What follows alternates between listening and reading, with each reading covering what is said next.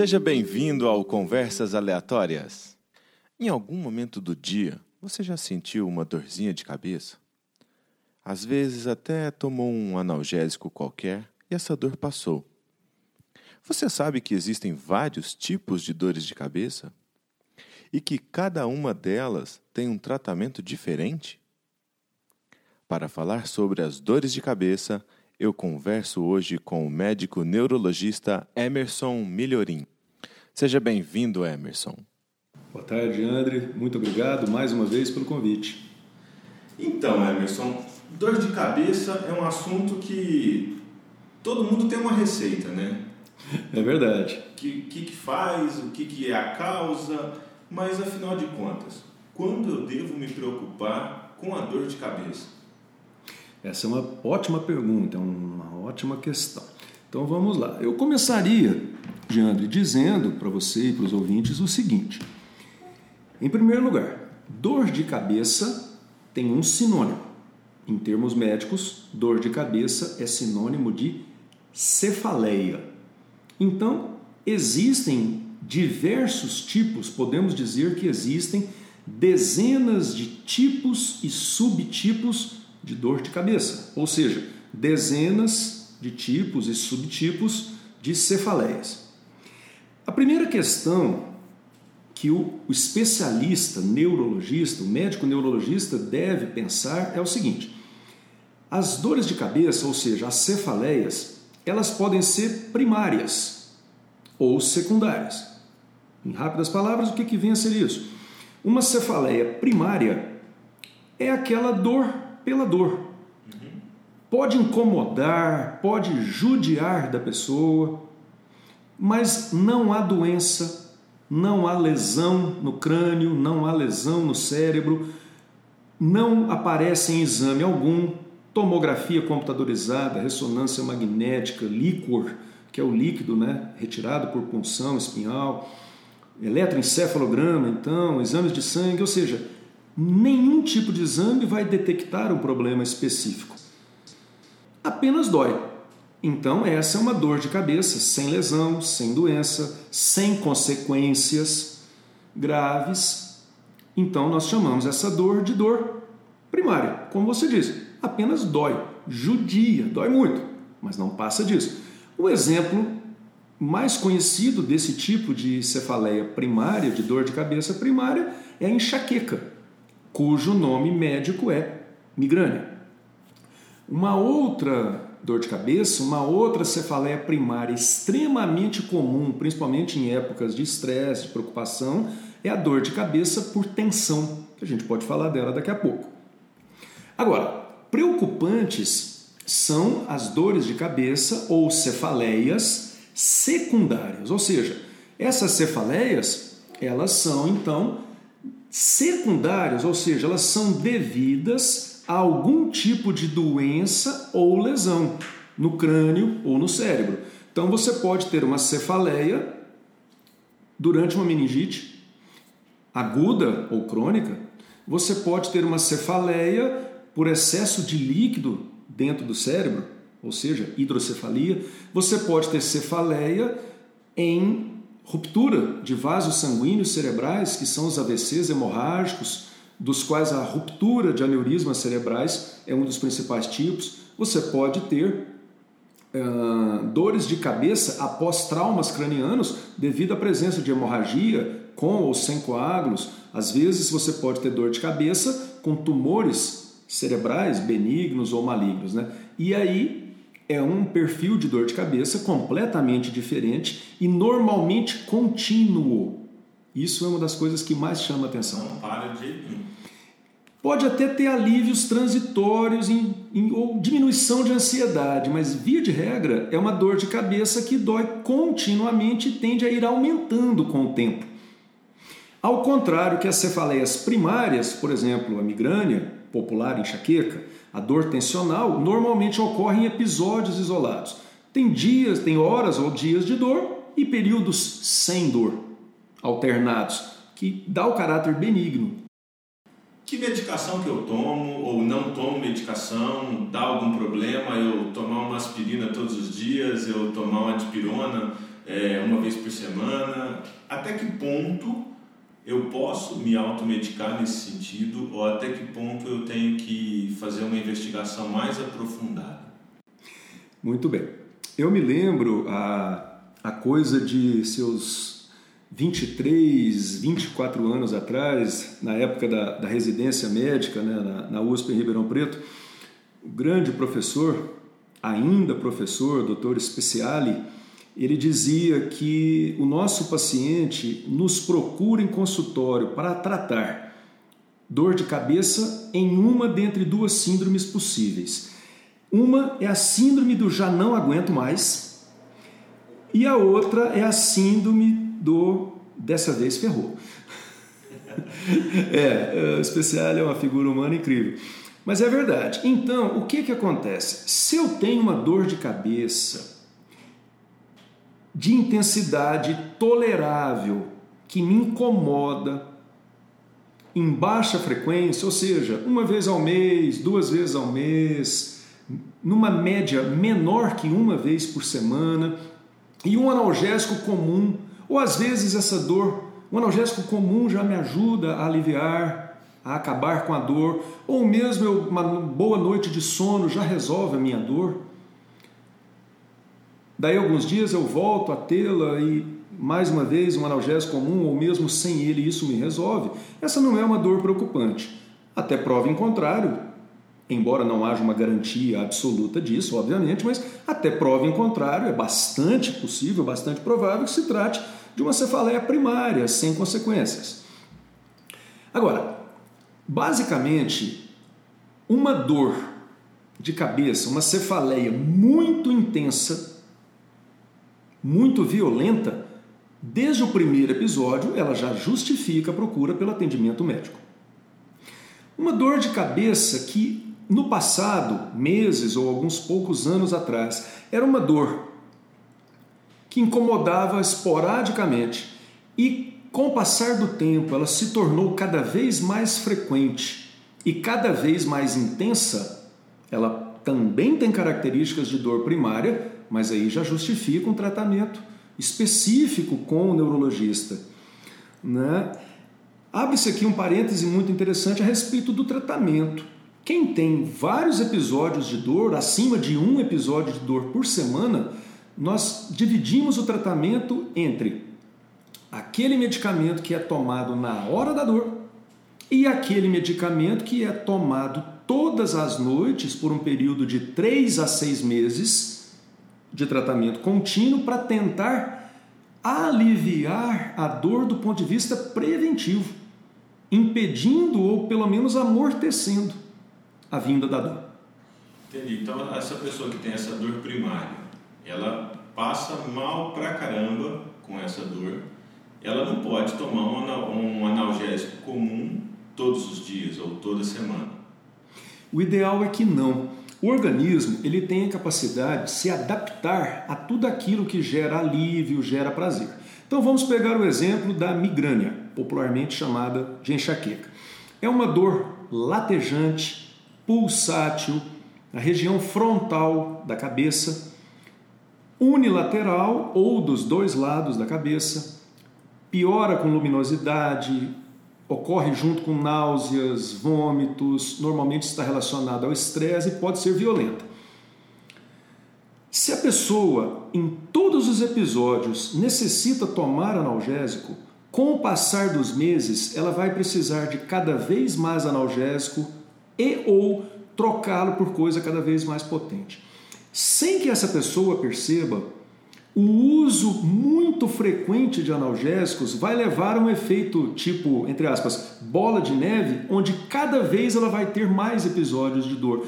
É comum em consultório nós termos clientes que nos procuram e dizem assim: Poxa, eu já tratei de enxaqueca, eu tenho tomografia, ressonância magnética, tudo normal, ou seja, eu sei que é só uma enxaqueca.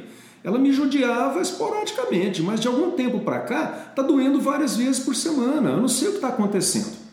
Ou seja, uma enxaqueca pode ser também uma dor tensional, aquela dor que aperta, que pesa a cabeça, né? Mas qualquer tipo de dor dessas chamadas primárias, benignas, mas que incomodam a gente no dia a dia. Se eu uso analgésico com muita frequência e me encontro num período de estresse, eu passo de uma dor de cabeça que me incomodava esporadicamente monstro que me incomoda diariamente de uma forma intensa. E analgésicos que antes me aliviavam, agora não têm efeito algum. Eu passo de uma cefaleia episódica para uma cefaleia crônica diária que acaba com a minha qualidade de vida. E basicamente, dois são os fatores que levam a essa piora inadvertida, né, que nós mesmos, sem perceber, podemos criar: o abuso de analgésicos e altos níveis de estresse. E assim, o estilo de vida ele também pode ser relacionado com a dor de cabeça, o tipo de alimentação. Isso tem a ver ou é mito? Não, não, não se trata de mito. E a resposta é sim para as duas coisas. Um estilo de vida saudável, com níveis administráveis de ansiedade, de tensão e de estresse, significa menos dor de cabeça ou ausência de dor de cabeça. Um estilo de vida tenso, preocupado, sobrecarregado, sono de má qualidade ou um número de horas insuficientes uh, irritabilidade, variações de humor, tudo isso tende a aumentar a ocorrência é, de quase todos os tipos de dor de cabeça. Em relação à alimentação, isso também é verdadeiro em relação à migrânia, à enxaqueca, né? Porque muitos, muitas pessoas portadoras de migrânia ou enxaqueca, como queira, é, têm aquela lista de alimentos que é variável de pessoa para pessoa que podem desencadear a dor. Por exemplo, é, é atribuível à geração de. é atribuível que alguns alimentos possam gerar enxaquecas. Em algumas pessoas, chocolate, em outras pessoas, ah, outras pessoas, alguns tipos de tempero. Em algumas pessoas, o café, em pequenas quantidades, ele é preventivo. Mas em algumas outras pessoas, o café induz a dor, isso é variável também ah, comidas gordurosas. Às vezes não precisa ser alimento, alguma bebida, algum odor, algum cheiro enjoativo já é o bastante. Há uma visão mais moderna em relação às enxaquecas, em relação às migrânias, que dizem que talvez o alimento não seja é, um fator primordial. Em relação ao chocolate, que muitas vezes leva a má fama de produzir enxaqueca, há quem acredita, existe uma teoria nos últimos anos, de que, como o chocolate muitas vezes traz alívio na nossa ansiedade, as alterações químicas na parede dos vasos sanguíneos da nossa cabeça, dentro ou na pele do crânio, é, essas alterações de vasos sanguíneos que levam à, dor característica da enxaqueca, há quem diga, há cientistas que já postulam que essa dor, na verdade, essas irritações que geram a dor, os seus primeiros eventos começaram mais de 24 horas antes da dor em si. Ou seja, o chocolate, na verdade, seria uma tentativa subconsciente da pessoa buscar um alívio antes mesmo da dor em si começar a ser percebida. Né? Isso ainda cabe comprovação. É, ô, Emerson, e, e assim, a medicação para dor de cabeça é muito fácil da gente chegar na farmácia e comprar um, uma dipirona, comprar um analgésico qualquer. É, que, que, que você tem para passar para quem está nos ouvindo do, dos cuidados que ele vai ter com esse excesso, além, claro, de, como você já falou, disso poder piorar o processo de dor? As pessoas que têm cefaleias, as pessoas que têm dores de cabeça de uma forma bastante esporádica, né? a gente brinca lá uma vez ou outra, e um analgésico comum que dispensa receita médica, que é vendida, é, como se diz, no balcão da farmácia, essa pessoa a priori não precisa se preocupar tanto. A pessoa deve evitar o uso de analgésicos ou anti-inflamatórios quando essa dor de cabeça se torna frequente e, consequentemente, ela sente a necessidade de vir e mexe ter que voltar a tomar a medicação.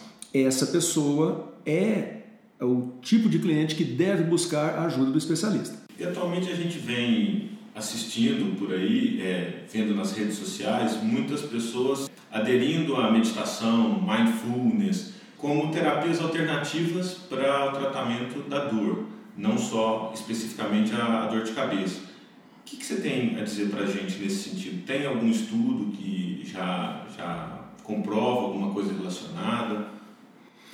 É verdade, é verdade. Mindfulness, meditação uh, e outros tipos de terapia, a própria fisioterapia, né?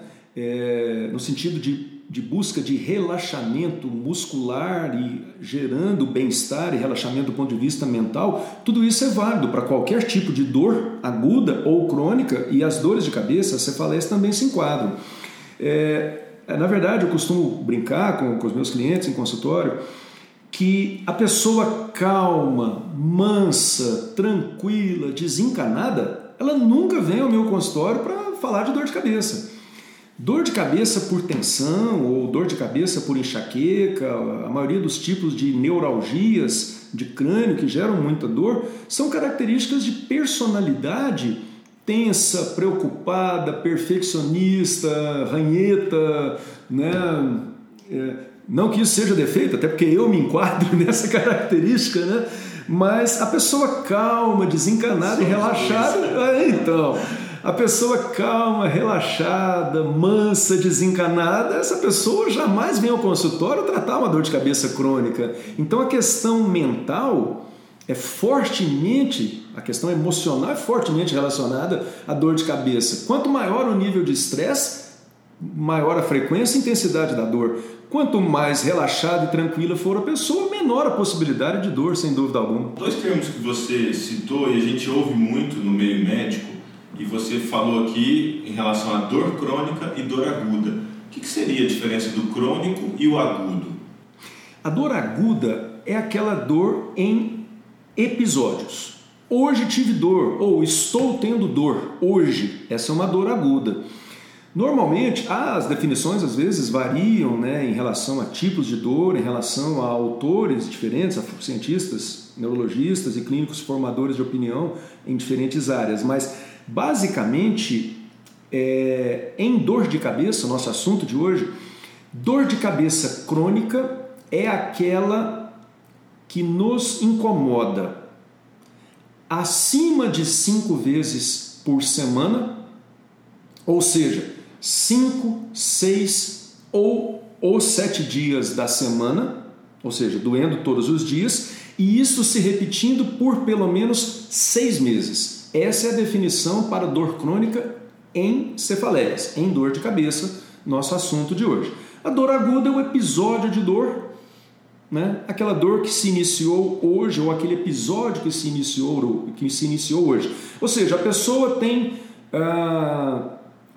um episódio de dor, um dia de dor por semana, ou um a dois episódios de dor por mês ela teria episódios de dor aguda. Se ela tiver cinco ou mais dias por semana de dor de cabeça, e isso se repete ao longo de seis meses, é dor crônica. E isso interfere na gravidade dessa dor ou não? Depende de, que, de como é essa dor aguda e como é essa dor crônica? Depende de vários fatos, né? Logicamente, uma dor que se repete com tamanha frequência, ela já está sendo investigada tomografia computadorizada, ressonância magnética, visita ao neurologista, tentativas de tratamento. Ela pode ser uma dor primária, sem consequências, não dá exame, mas precisa ser tratada porque ela acaba com a qualidade de vida da pessoa. Agora, uma dor que começa e não passa, ela precisa ser investigada para descartar a possibilidade de uma dor secundária, ou seja, de uma dor de cabeça devida a alguma lesão oculta dentro do crânio. Emerson, muito obrigado pelos seus esclarecimentos. Mais uma aula aqui com conversas aleatórias. Um grande abraço para você. Abraço a todos, gente. Muito obrigado.